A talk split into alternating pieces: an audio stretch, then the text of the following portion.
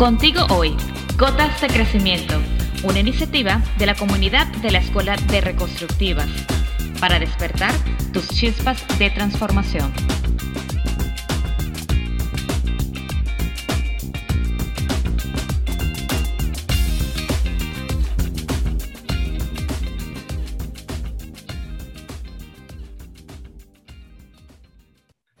Hola, buenos días, buenas tardes, buenas noches, bienvenidos y bienvenidas a este nuevo episodio de nuestro podcast Gotas de Crecimiento. Mi nombre es Eva Hernández de la Escuela de Reconstructivas en España y estoy hoy con mi compañera Jessica Luna de México. Hola Jessica, un placer estar contigo hoy. Hola Eva, ¿cómo estás? Un gusto también compartir el día de hoy. Bueno, hoy vamos a hablar de un tema interesante de los asuntos de dinero y la familia, porque el dinero nos despierta en la familia muchas emociones, envidia, culpa, miedo, una serie de, emociones que muchas veces las vemos en las consultas individuales con los clientes y que nos ha parecido que merece la pena desarrollar un poquito. ¿Qué te parece, Jessica? Sí, Eva, como dices, en la consulta individual es uno de los temas más importantes que, son repetitivos y creo que, el dinero eh, visto como lo vemos en la actualidad es un recurso de intercambio eh, en donde eh, obviamente vamos a intercambiar lo que tenemos por un servicio o por algo material. Y, y, eso mismo creo que pues genera una energía con el otro eh, activa al mundo, ¿no? Eh, tú que eres experta en ello, es la activación de toda esta fuerza de intercambio, de movimiento. Y, creo que en las familias hay toda una programación alrededor de lo que es el dinero, porque con él podemos estar aquí en la vida, si bien es que podemos comprar alimento, podemos tener un techo, cubrir estas necesidades eh, primarias que todo ser humano tiene, cómo es visto eh, el dinero en nuestra familia y me gustaría que eso nos lo fuéramos preguntando todos. ¿Cómo nuestros padres han visto el dinero? ¿Cómo nuestros abuelos veían el dinero? ¿Lo veían con culpa? ¿Lo veían con una palabra que a mí me encanta que es el merecimiento? Si merezco ese dinero, ese recurso, si merezco incluso ese trabajo que hace que yo eh, tenga ese dinero en mis manos y también va mucho de la mano con, estas historias familiares. Sí, mira Jessica, lo que dices es muy cierto, porque bueno, en las reconstructivas hablamos mucho de supervivencia y hablamos mucho también de esos programas que aprendimos entre los 0 y los 6 años. Entonces, la temática del dinero es algo muy profundo, porque el dinero, como tú bien decías, nos permite comprar alimentos, nos permite tener un techo. Entonces, la supervivencia, ¿qué es? La supervivencia es tener agua, tener aire y tener comida. En, nuestra sociedad moderna eso lo representa el dinero, con lo cual hay una conexión directa con todos estos patrones de supervivencia. Y en cada familia hay unas creencias, hay unos programas que vienen de lo aprendido. Entonces, desde pequeños aprendemos de la familia todo ese contenido que va relacionado al dinero, no solo de la familia, sino también de nuestra educación, de, nuestro, de nuestra cultura y de nuestra religión, porque si, pensamos en el dinero, imagínate, no es lo mismo venir de una religión católica que venir de una religión protestante que venir de una religión judía. Ya mismo en la religión hay unas ideas del dinero totalmente distintas. Entonces, ser consciente de todo ese contenido, que como decía, es muy profundo, porque cuando hablamos de una supervivencia hay miedos muy primales ahí. Pero contra más conscientes somos de todo ello, más posibilidad tenemos de Em, superar esos patrones y esas creencias que ya no nos sirven en la actualidad. Y a veces eso significa, como hemos venido diciendo en muchas, en muchas ediciones de este podcast, eso significa a veces convertirse en la oveja psicodélica, convertirse en el que lo hace diferente y eso no es un camino fácil. Sí, no es fácil porque además si a eso le sumamos que yo soy el adinerado o la adinerada de la familia, y con eso eh, quiero decir, bueno, que recibes todo eh, esa recompensa por tu trabajo eh, cómo es visto en la familia, porque como tú iniciabas hoy diciendo, la envidia está también de la mano con el dinero, porque entonces si imaginamos una familia en donde hay varios hermanos y uno de ellos le va súper bien en su trabajo porque, eh, bueno, tiene un buen puesto y a lo mejor compró una casa como la soñó, tiene tal vez un auto. ¿Cómo es visto por los otros hermanos o hermanas si a los otros hermanos o hermanas no les va bien? Si les cuesta trabajo de inicio conseguir un empleo o si no pudieron terminar una carrera o si no tuvieron acceso a ni siquiera a, una carrera, por ejemplo. Pero como es visto esa oveja negra y oveja negra o oveja psicodélica, no quiere decir que lo que hagas este, esté mal. Quiere decir que eh, bueno, lo estás haciendo distinto, distinto a como está, como bien decías, la programación. Entonces llega la envidia y eso es duro y es un tema que creo que no nos atrevemos a hablar porque podemos decir, bueno, me envidia mi amigo, mi amiga, mi jefe, mi jefa, pero que nos envidie nuestra madre, nuestro padre, nuestros hermanos, creo que es un tema eh, fuerte, pero que, también podemos tocar.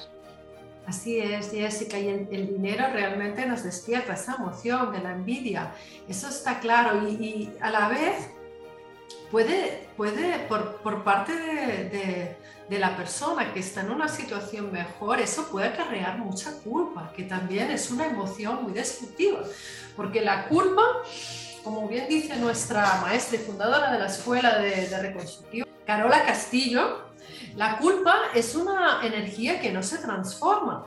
Entonces, eh, con la culpa no podemos hacer nada y esa culpa a veces te lleva a ese cuestionar el merecimiento. Es, es una energía que a veces que a veces es muy, es muy difícil de cargar, ¿no? Esa culpa y a veces por esa culpa se acaban haciendo cosas que no vienen del corazón, sino de una obligación o de unas expectativas, ¿no? Porque eso pasa mucho. Yo, por ejemplo, en mi consulta me encuentro muchas personas que son emigrantes y han hecho un gran esfuerzo para cambiar de un país a otro, para tener mejores oportunidades y la familia que se ha quedado en el país, que igual ha tenido la posibilidad también de marchar y no han querido, esperan que esa persona pues, pues, pues les envíe dinero y a veces se encuentra situaciones que ya para la persona es difícil la supervivencia y, tiene la expectativa de que tiene que mantener a otros y además la culpa de cualquier cosa que se da a ella misma es como que se lo quita a otros, ¿no? Que eso es una, es una sensación, un sentimiento que a veces tenemos mucho, ¿no? Cuando nos va bien, de que parece que lo que yo me doy a mí se lo estoy quitando a otro y es una visión muy equivocada de las cosas. Sí, yo creo que es un gran peso, Eva, porque eh, esta cuestión que dices de la migración creo que es un tema de los más importantes con los que nos hemos topado últimamente por tanto movimiento eh, que se ha dado en el mundo y, yo tenía, tengo una persona conocida que me dice, yo no publico nada, incluso en las redes sociales, porque ¿cómo me siento yo de estar en otro país comiendo eh, una comida fabulosamente rica y publicar que estoy en compañía de alguien disfrutando tal vez mi copa de vino o lo que estoy comiendo, sabiendo que en mi país a lo mejor no pueden tener acceso ni siquiera a un pan. Entonces me decía, yo ya no publico nada porque me genera mucha culpa, pero no puedo hacer nada tampoco. Y eso bien dices, bueno, eh, cómo tomar lo que sí es para nosotros, cómo hacernos conscientes de que ese es nuestro camino y, dejar de la culpa atrás, ¿cómo? Sabiendo que tal vez somos abridores de puertas. Más allá de ser esa eh, oveja psicodélica, podemos ser abridores de puertas porque puede ser también que el resto de la familia o algunos o algún integrante de la familia vea que yo sí pude avanzar y venga atrás de mí porque yo ya abrí esa puerta. Y creo que eso es lo que de pronto no nos genera confianza. Eh, hablamos aquí del dinero, pero yo te puedo, les puedo compartir que eh, la mamá de una de mis alumnas eh, le decía que por qué estaba yendo a, estudiar, a, hacer una licenciatura, ¿no? Entonces ella no comprendía por qué y, esta alumna decía, yo estoy pagando eh, y yo voy a terminar, maestra, mi carrera. Yo le decía, sí, claro, claro que vas a terminar. Ella terminó y cuando fue su graduación, fíjense, eh, ella me decía, ¿sabes qué, mi maestra? Es que yo le compré el boleto de graduación a mi mamá y ella no quiere venir porque ella no puede entender por qué estoy haciendo esto. Mm. Y, entonces ella estaba, claro, muy triste porque había sido un logro de muchos años de ella, con mucho trabajo, mucho esfuerzo, y, no, y no fue su mamá. Y, ella es ahora, pues bueno, gana dinero, eh, es muy trabajadora, terminó su carrera, se tituló, pero bueno, así fue la situación con su mamá. Su mamá no pudo, eh, aún hoy no puede entender por qué tuvo que hacer eso. Y, y es muy duro pero ella me decía, mis hermanas, que son más chicas, vieron que yo pude terminar una carrera y ellas hoy quisieron estudiar también. Entonces creo que con que un miembro de la familia se atreva a venir detrás de, quienes abren esas puertas, creo que eso es eh, pues la misión la misión que, cada miembro de la familia va teniendo y, encontrar esa fortaleza, porque esta chica yo les puedo decir que pasó muchos momentos de mucha tristeza con ese tema, pero entendió también que su mamá no podía ver eso que ella alcanzaba a ver. Y eso no tenía que ver con una cuestión de que la mamá lo haya hecho mal, sino así era la percepción de su madre y así era la programación de su madre. Sí, en esas programaciones a, a veces hay visiones muy tradicionales de las cosas, como que, como que uno no puede superar a lo que hicieron los de antes. Y yo creo que ahí está esa fuerza que tenemos que adquirir para convertirnos en adultos. Porque al final es muy duro, está claro, pero si lo pensamos, la que está llorando porque la mamá no viene a ese evento es la niña que quiere la atención de mamá, pero como adultas y como adultos podemos tener la posibilidad de aplaudirnos a nosotros mismos por haber seguido nuestro sueño y no podemos esperar que los demás estén de acuerdo con ese sueño. Entonces, claro que es difícil, claro que da tristeza, pero a la vez es un gran camino de crecimiento personal el apostar por uno mismo, por esos sueños que al final, esa semilla que tenemos dentro de nosotros hay una, es una semilla que nos dice a dónde tenemos que ir. Y podemos hacer dos cosas.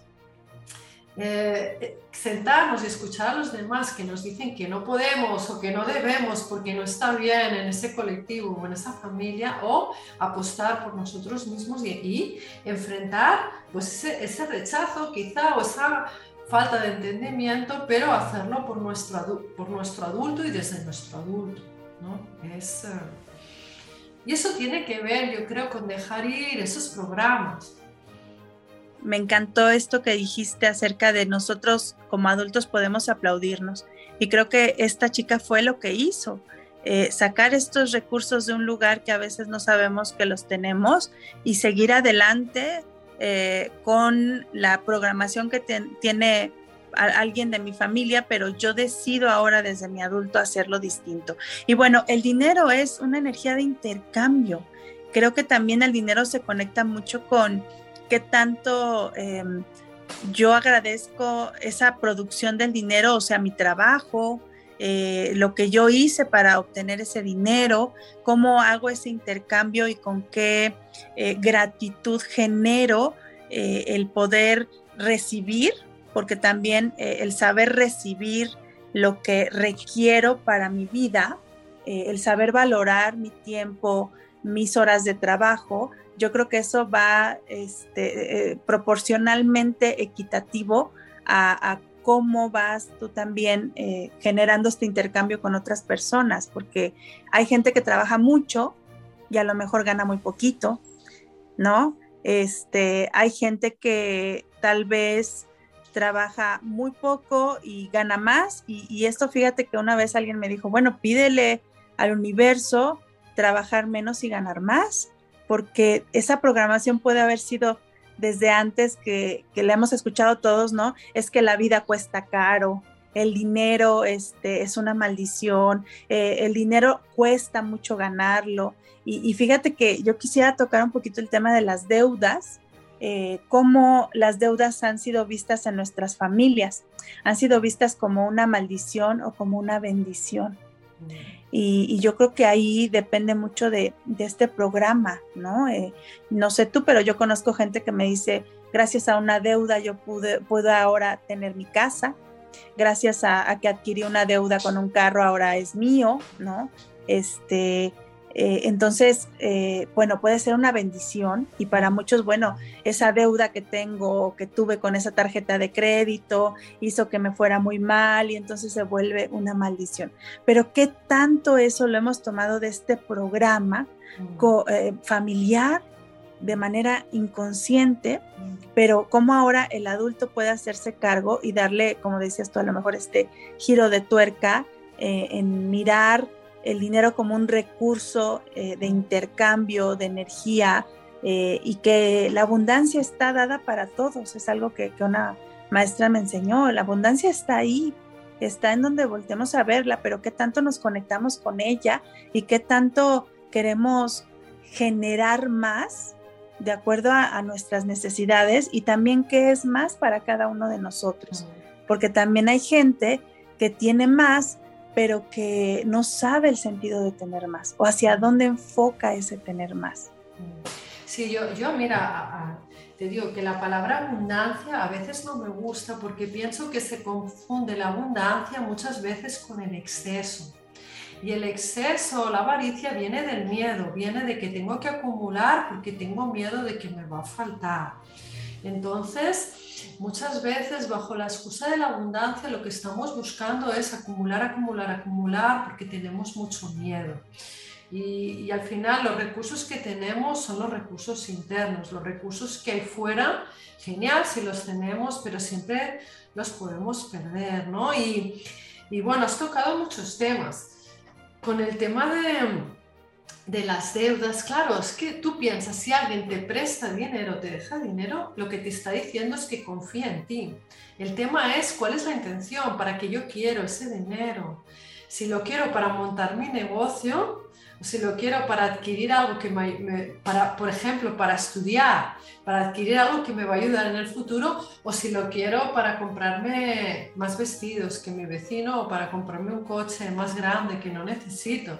Entonces, claro, las deudas nos pueden ayudar según cuál sea el destino que les demos y cuál sea la intención de lo que hacemos. Y a mí me gusta mucho, bueno, la palabra de invertir, ¿no? Porque al final uno puede invertir en los demás invertir en otros muy, muy diferente a dar caridad o a dar limosna, entonces es muy diferente decirle a alguien, creo en tu proyecto y voy a invertir en tu proyecto y te voy a apoyar para que lo cumplas, que decirle a alguien, te voy a dar esto, este dinero para que llegues al final del mes, porque, porque realmente lo que estoy diciendo con esto, segundo es, uff, no creo que tú lo puedas hacer, te voy a dar un poquito de lo que a mí me sobra, ¿no? Y a veces caemos en eso y le quitamos la fuerza a otros cuando hacemos eso. Entonces, es todo un tema muy relativo, ¿sabes? Deudas, intercambios, eh, apoyo, es como muy relativo y hay que ver muy bien, ¿no? Y, bueno, como hemos aprendido muy bien en la escuela, siempre es importante un 50-50%.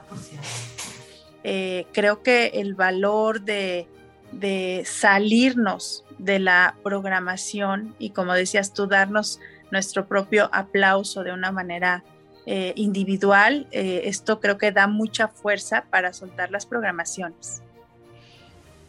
Sí, tota-, totalmente. Y bueno, hemos comentado muchas cosas. ¿Qué te parece, Jessica, que podíamos dejar a las personas como, como recomendaciones para empezar a trabajar todas estas cosas? Yo la primera que daría es explorar un poco cuál es esa herencia que traemos, qué aprendimos del dinero en nuestra familia, en nuestra educación, en nuestra cultura, en nuestra religión, porque eso nos va a dar muchas claves de aquello que nos está apoyando y de aquello que ya hemos superado y que nos sirvió para sobrevivir, pero que ahora ya no nos sirve más y son esos, esos contenidos que tenemos que empezar a poner conciencia en ellos para dejarlos atrás.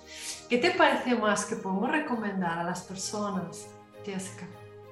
Yo creo que pudiera ser también eh, ver cómo ha sido esta eh, mirada del dinero de, nuestra familia y imaginarnos esto, eh, no sé, en la, en la, entrada de nuestra puerta de la casa y, que imaginemos meternos a nuestra casa y dejar esas, esas creencias y esa programación ahí.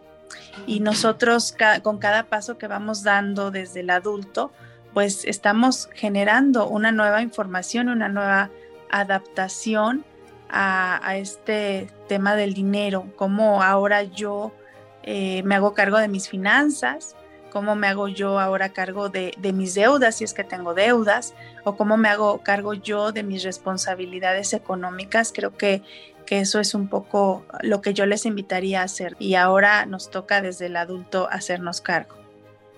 Sí, y desde el adulto yo añadiría de tomar responsabilidad y poner acción porque el dinero lo que nos obliga es a tener estructura. Entonces, si tengo una deuda, lo que necesito es hacer un calendario de cómo la voy a pagar. Si tengo problemas con mis gastos e ingresos, lo que necesito es hacer un presupuesto y ver en qué gasto, en qué gasto los ingresos y cómo, y cómo puedo solucionarlo. Eso siempre el dinero me lleva a la tierra, me hace poner los pies en la tierra. Entonces, mucha estructura y mucha responsabilidad, que la responsabilidad significa acción desde la conciencia, ¿no? de darse cuenta de las cosas y actuar, actuar de otra manera para arreglar lo que no me está sirviendo. Podríamos agregar, eh, hacer una lista de prioridades, qué es lo que yo requiero eh, hacer primero con mi dinero y, y decías tú hace rato, bueno, comprarme otra vez dos vestidos más cuando ya tengo 20 o comprarme otro par de zapatos cuando tengo zapatos de aquí al resto de mi vida. Eh, ¿Cuál es la prioridad y cómo ir a la acción? Bueno, hay tanto que hablar de este tema, pero, pero bueno, por hoy lo dejamos aquí. Mil gracias Jessica, mil gracias a todos y todas las que nos escuchan. Nos encantará tener sus comentarios. Y bueno, aquí les dejamos. Hasta la próxima. Mil gracias.